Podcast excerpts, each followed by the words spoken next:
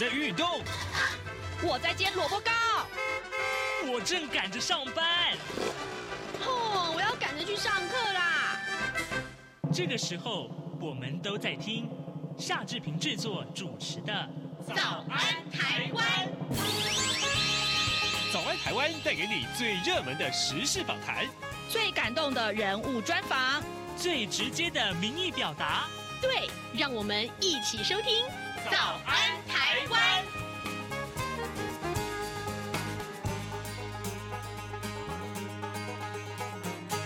早安，台湾！我是夏志平。今天是二零二三年的五月三十号，星期二。在今天的访谈单元里面，志平待会儿要专访《远见》杂志的资深总主笔彭信珠。我们请彭总主笔来跟大家聊一聊啊，有关于台湾的私立大专院校的一些竞争力的话题。在请大家收听今天的访谈单元之前呢，呃，志平有一点点的时间来跟大家说一说各平面媒体上面的头版头条讯息。首先，我们看到，继礼拜天，呃，民进党的党主席也是总统参选人赖清德他说，呃，这个核能的这个话题被引爆之后啊，《中国时报》和《联合报》呃今天的头版头条。通通把国民党的这个呃总统候选人啊，就是侯友谊他的这个核能的这个选项的说法啊，啊、把它放在头版头条。那么侯友宜的说法是说，核能会列为能源的选项，这是他跟赖清德进行政策的攻防啊，直指民进党二零二五非核家园目标啊的一个一些说法。呃，在呃《自由时报》上面的呃头版头条告诉我们头前头城镇长的一个收贿案。不过呢，另外这则消息恐怕是更受到大家的瞩目，就是行政院的打诈办公室明天要揭牌，这统合了二十个部会，以呃这个到时候呢，呃会由李宪民担任主任啊。这是我们看到今天《自由时报》上面非常重要的一则消息，因为呢，打诈办公室这件。事情的意味着政府他呃有决心要做打诈这个打击诈骗这件事情。现时间早晨的七点零二分三十四秒，我们先进一段广告，广告过后马上请您收听今天的访谈单元。一份明信片，一份念礼，为了庆祝央广九十五周年台庆，并汇聚大家对世界和平的祝福，中央广播电台特别举办 Dear RTI 明信片寄情征集活动。邀请您挑选一张具有当地特色的明信片，写下您对世界的期许与祝福，寄到央广。征件自即日起到六月十八日止，成功参加的人将可以获得央广九十五周年专属限量明信片。更多活动内容，请上活动官网查询。Dear RTI。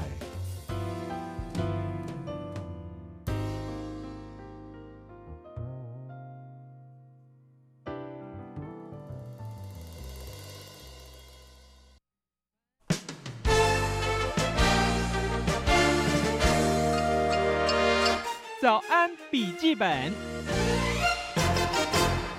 这里是中央广播电台台湾之音，您所收听的节目是《早安台湾》，我是夏志平。各位，我们在每个月都会跟《远见》杂志啊，呃，连线一次，来谈一谈。呃，在当月份，《远见》杂志里面有非常非常精彩的一些报道和特别的企划。这个月份的《远见》杂志的特别企划啊，所讨论这个话题，我真的觉得那是当前。应该要特别特别重视，我们要花应该要多花一点篇幅来讨论的这个话题，那就是台湾的私立大学啊，私立学校，嗯，私校的大限恐怕会在二零二八年出现。什么叫大限啊？他们要怎么样给导法？我我居然会用这两个词形容词来跟您介绍一下。我们要访问的是《远见》杂志资深总主笔彭信珠。总主笔早安，大家早，是谢谢您一早接受我们的访问。呃，总主笔，首先我想请教你，就是在这篇报道里面，你特别提到了二零二八是这个私立学校的大限，大限的定义是什么？事实上，我们在早在好几年前就看到这少子化对大学的冲击，很早就出现了呀，对不对？对呀，大家都知道少子化，对不对？可是大家不知道少子化有多严重。大限的意思是什么？大限就是我们讲一个人要寿终正寝了，对不对？所以表示就是说那一年会最严重嘛。那为什么这个二零二八就是一百一十七学年度会最严重？你你你可想而知，在民国一百年的时候哦，我们的高中三年级的学生哦，有含那些什么五专的啦，还有什么其他的，反正意思就是说可以考大学的那些高中生，总共是三十点九万。嗯哼，现在现在只如果到一一一七年，就是二零二八年，只剩下十七点一五万，快有一半了耶。这个是，对，这是很，所以为什么？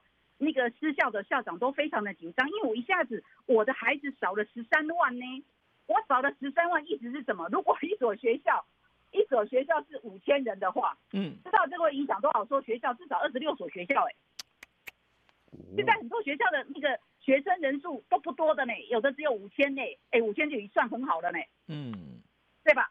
所以我觉得，呃，我这一次做这个题目，最主要是让大家知道，我当然知道这是老生常谈了，大家都知道说啊，少子化很严重很严重，但是呢，可能很多人没有想到如此的严重。嗯，然后呢，我为什么会特别讲的原因，是因为很多人都不知道，其实长期以来哈，台湾的教育部哈对私校的这个限制是真的非常的多。嗯，所以主持人还没讲，我就自己先讲哈。现在大家的意思就是说，嗯，今年开始不是寄出了退场条例吗？什么叫私校退场条例？意思就是说，啊，你这个学校呢财务出了状况，我呢就这个把你列为这个是专案辅导。那专案辅导呢，如果这个两年内呢没有办法改善的话，意思就是什么？就全部解散了啊，董事会就解散了啊，然后最后就是充公嘛，充公之后就是啊，我们开始来处理一下老师怎么处理啊，学生怎么处理啊，是不是要转校啊，是不是要干嘛之类的，嗯，所以才很多校长就说，你这个私校的退场条例，不就等于就是说，本来我已经在悬崖边，已经摇摇欲坠，结果呢，你就用一脚用脚把我踹下去，就是让我死得更快。那你想想看，如果你一级的人，你会找开始找浮木，对不对？嗯。啊，你要找浮木，所以他们就开始讲，就是说，哎，没关系哦，你不用救我，可是问题是你至少不要再像过去这样子的限制我，好不好？我举个例子啦，我知道很多听众朋友一定很不满意，就是说现在这个大学的学费这么贵了，呃，当然学费是要被这个调控的啊，呃，不能够无止境的这个涨。但是我说实在话，如果我们把高等教育，哈，大学以上的教育叫高等教育，视为自由市场的话，为什么我们不能跟美国一样？大家都知道啊，耶鲁大学、哈佛大学全部都是私立大学，普林斯顿大学也是私立大学，都是非常有名的私立大学。为什么他们可以做得很好？为什么台湾的大学大家都认为是国立大学最好？就是一开始就不平等的嘛，因为教育部成立的大学叫做国立大学嘛。嗯，所以呢，国立大学可以拥有最多的经费嘛。当然，我这样讲，国立大学老师又要又又要反弹，又要认为就说没有了，我也没拿拿到很多钱啊，那那题外话了哈。我的意思说两相比较，那私立大学的意思就是说，你学费就让我涨吧，那我我心甘情愿好不好？因为这是自由市场机制。我如果我今天有能耐，比如说某某私立大学，他觉得他这个教学品质非常好，我就可以吸引到一群的学生，是，你就让我涨嘛。但是现在我们政府是不给涨嘛，对不对？嗯，这个学费的问题很难哪怕变成是政治议题了。这个我就不多讲了。第二个啦，如果听众朋友听了一定觉得不服气了，为什么？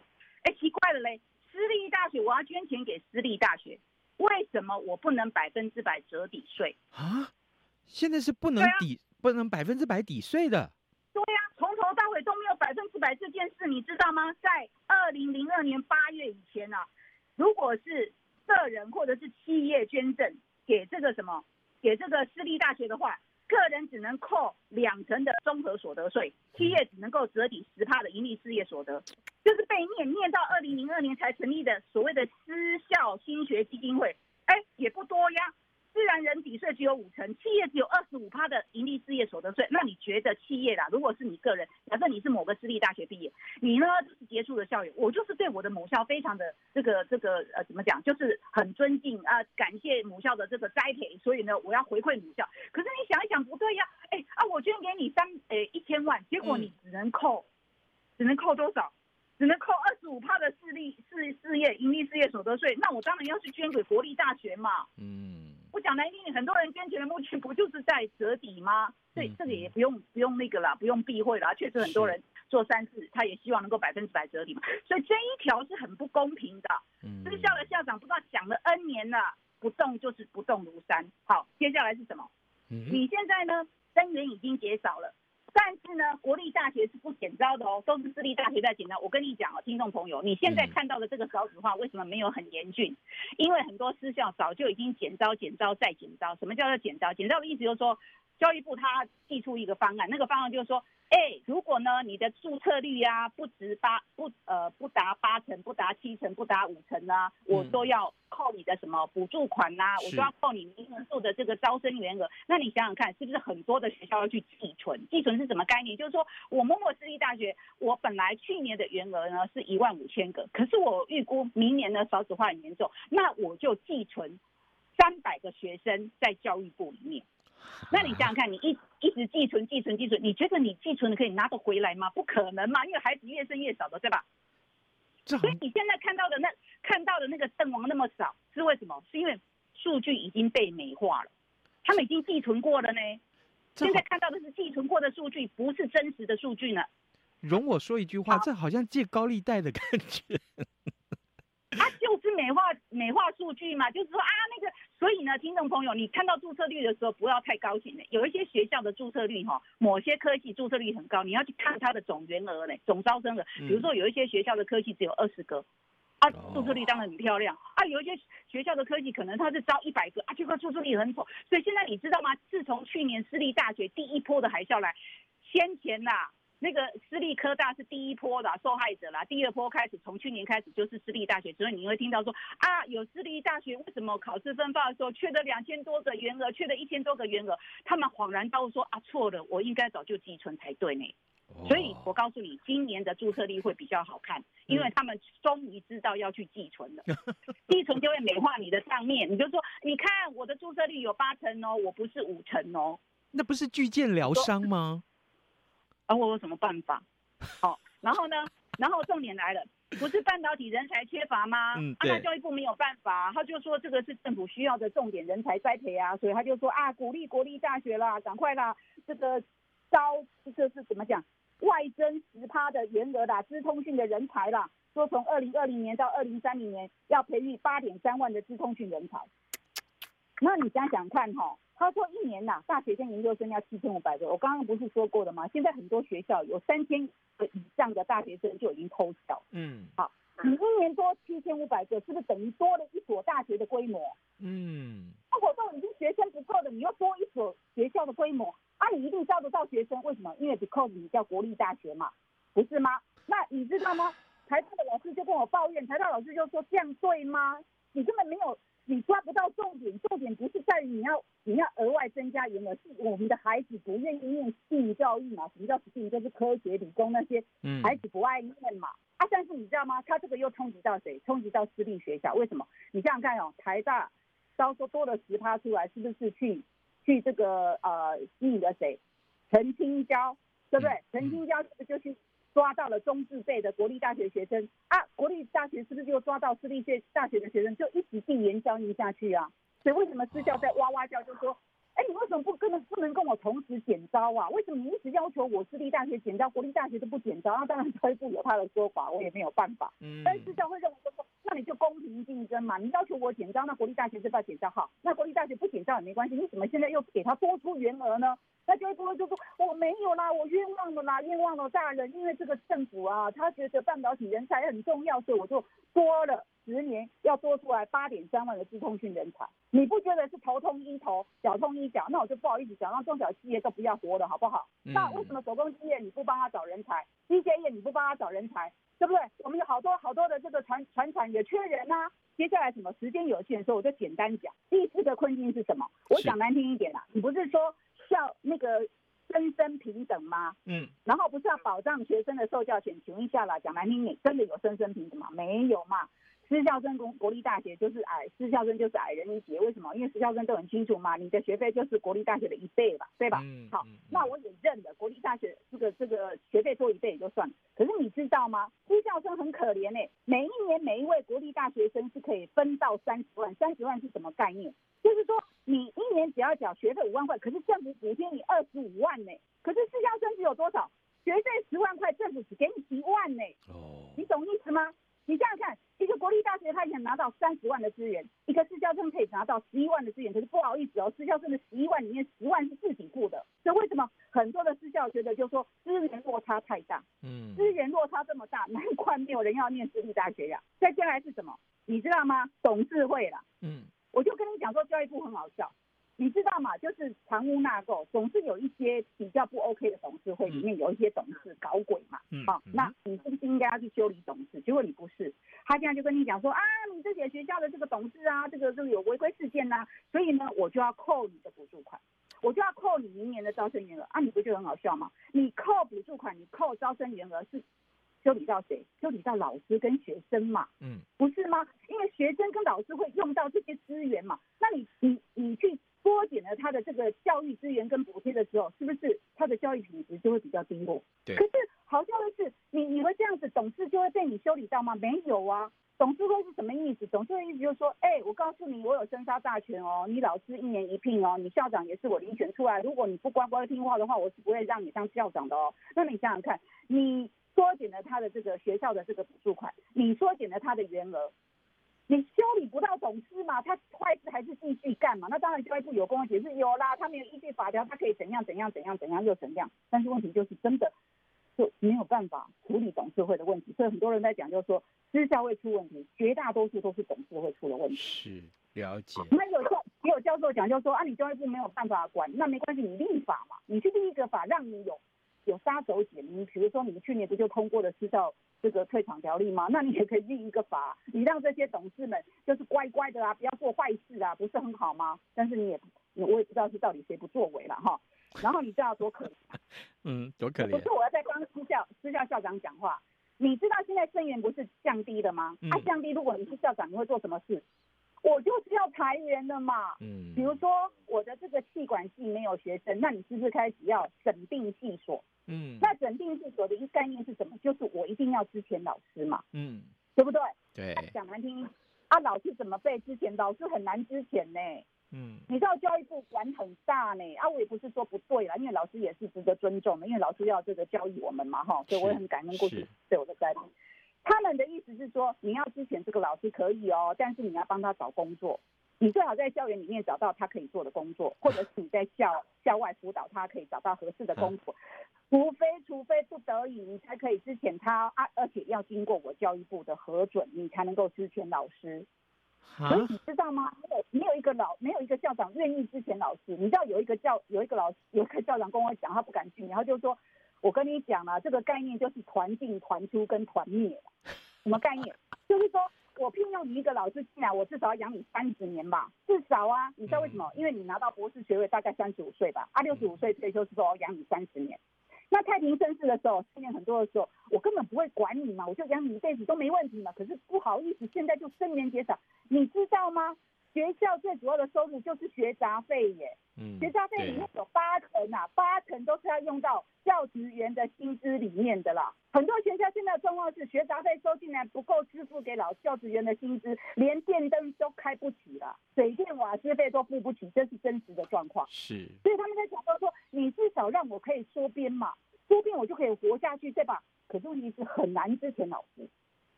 你说怎么办呢？嗯，那当然，我们不是说一定要之前老师，而是没有办法嘛，因为他走到这一步，他他要瘦身嘛，瘦身就要之前老师啊，之前老师不知道怎么个之前法嘛。嗯，我也没有在替校长所讲话，我我也觉得老师很重要，但是就是说你要找出找出一个可以解决的方案，嗯，然后让学校可以啊平顺的去这个呃转型退场，或者是怎么样，但是重点就是说你很为难，因为两边。两边都不是，你要怎么讲呢？就是说学校要活下去有他的理由，可是好像老师他也不能够这样被你牺牲嘛，这个怎么办？所以那个校校长才跟我讲，就是团进团出团灭的概念。什么叫团进团出团？就是说我这所学校一开始我聘用了六百五十个老师，那我们就绑你养你一辈子，啊养到什么时候就学校阵亡了，就全部都阵亡。可是这是对的吗？不对嘛，对吧？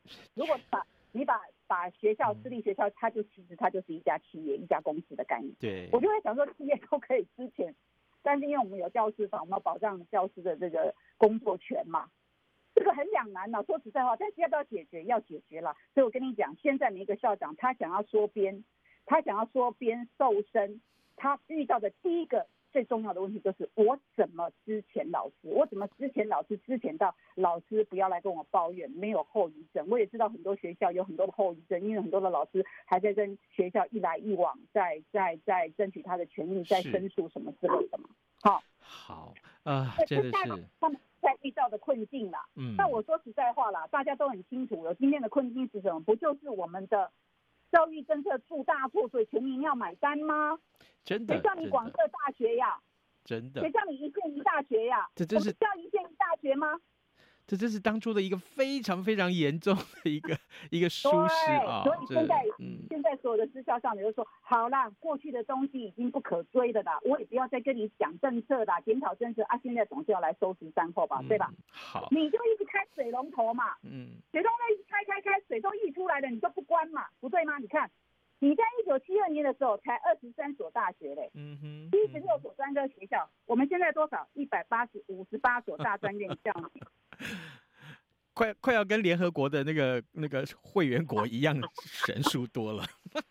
是啊，而且已经已经有关了几家呢，不本来不止一百五十八所的嘞，你说要怎么办？真的好啊，所以嗯，你刚刚不是在问我说解决方案是什么？对，哎一个校长跟我讲，老师啊，对对对。所以，我我也知道哈，嗯，我也知道了，我也知道教育部真的没钱，他也是巧妇难为无米炊啦，他的教育部的预算就是这么一丁点啦，嗯、啊，然后呢，大家都要跟他要钱，他也不可能每个人都满意。那私校校长讲很简单，那你就不要捆绑我嘛，你可不可以松绑你的私私校法的这个私校法？所以老师，你你，你觉得这些个困境解决的办法是什么？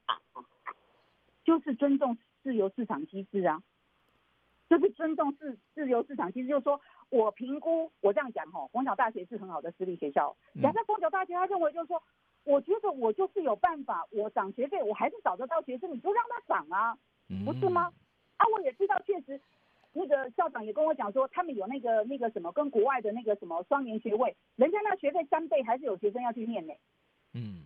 啊，人家真的自校，就是说他们的教学品质真的非常好啊，真的就是赢得家长跟学生的认同。你就让他涨学费有什么不好呢？而且他已经自负承担，然后觉得就是说我就是有竞争力啊，我就是有能力跟国立大学一较一较长短呐、啊。那你就让我涨学费啊，可以吗？所以所以这就是，所以这就是私校法必须要先松绑的意思。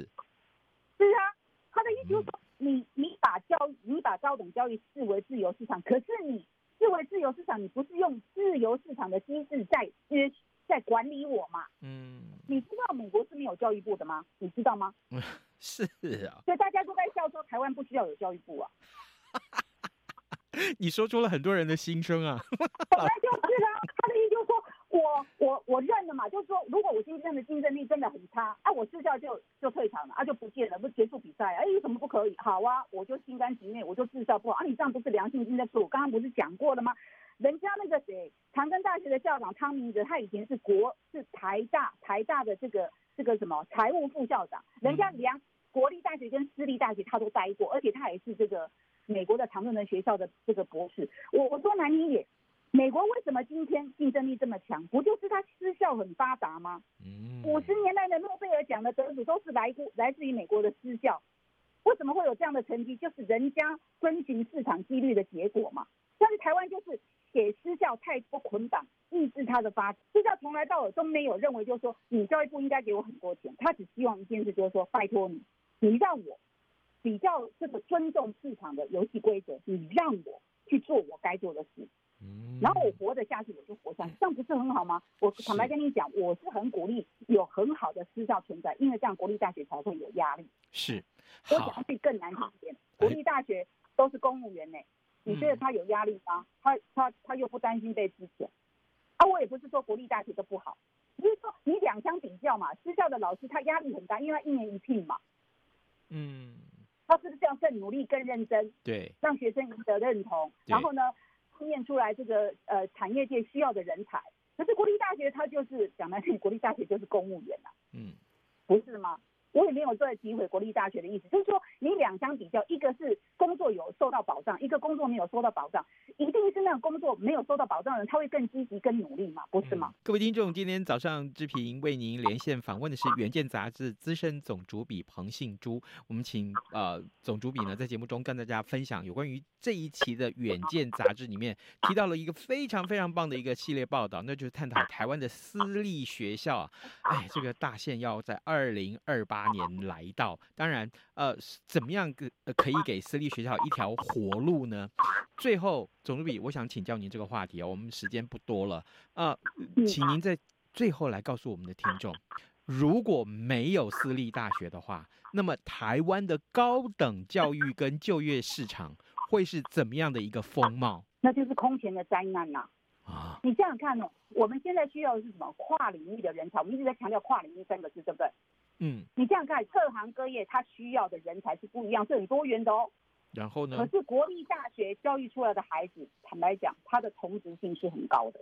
嗯，你如果有，你如果是主管，你有用过私立学校毕业跟国立大学毕业，你会觉得两个是判判若两人，就是完全是不同教育体系出来的孩子的那种性格是完全不一样。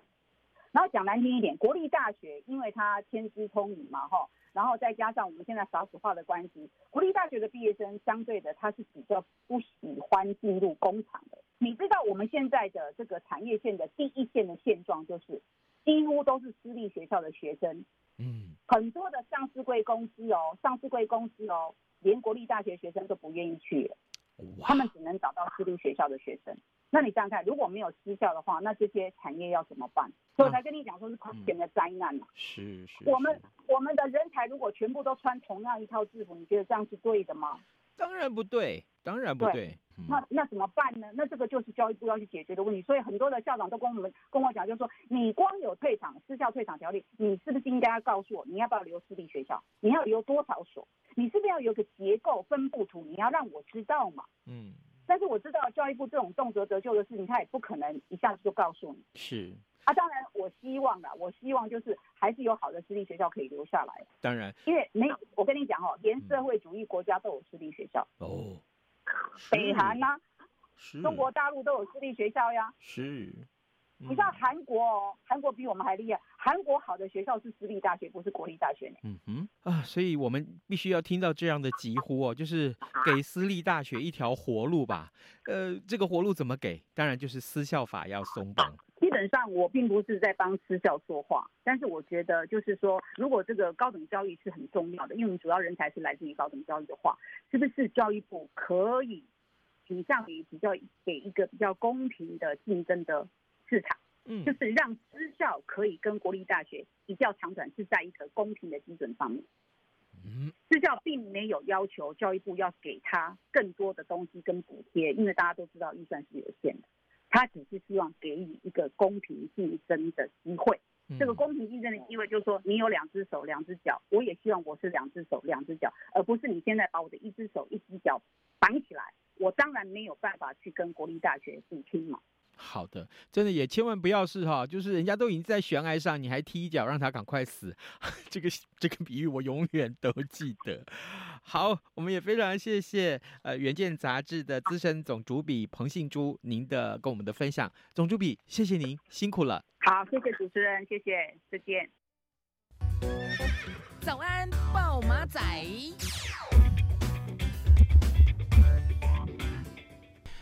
好，我们还有一点点时间来看看其他重要的新闻。今天在《联合报》和《中国时报》头版呢、也告诉我们这样的消息啊，呃，就是健保的这个问题啊，国人平均余命八十点八六岁，但不健康的余命长达。八年，台湾再过两年就要迈入超高龄社会了。那么，国人平均余命从一九九五年的这个健保开办以来的七十四点九五岁，成长到二零二一年的八十点八六岁，落后日韩两岁以上。同时呢，数据也显示，高龄者卧床哈，呃，需要仰赖他人照顾的不健康余命啊，高达八年。这件事情告诉我们什么？其实有很多老人家。啊虽然他可以一直活着，但是他活着并不健康。这个事情实在是值得大家关注。我相信啊，很多人的家里面或多或少都有这样的年长者，让我们一起来关注这个话题。好，今天节目时间也差不多到了，志平邀请大家呃随时锁定中央广播电台的各节新闻，或者是上到我们央广的官网上面来为早安台湾按个赞，好吗？谢谢您。那另外呢，也可以上到脸书上面啊，为早安台湾的粉丝页面按个赞。呃，不管是您有对对节目什么意见，都欢迎您留言告诉志平。也谢谢大家的收听，跟您说拜拜，明天再会喽。能让你醒一醒，反正过了十二点，好多一样被丢弃。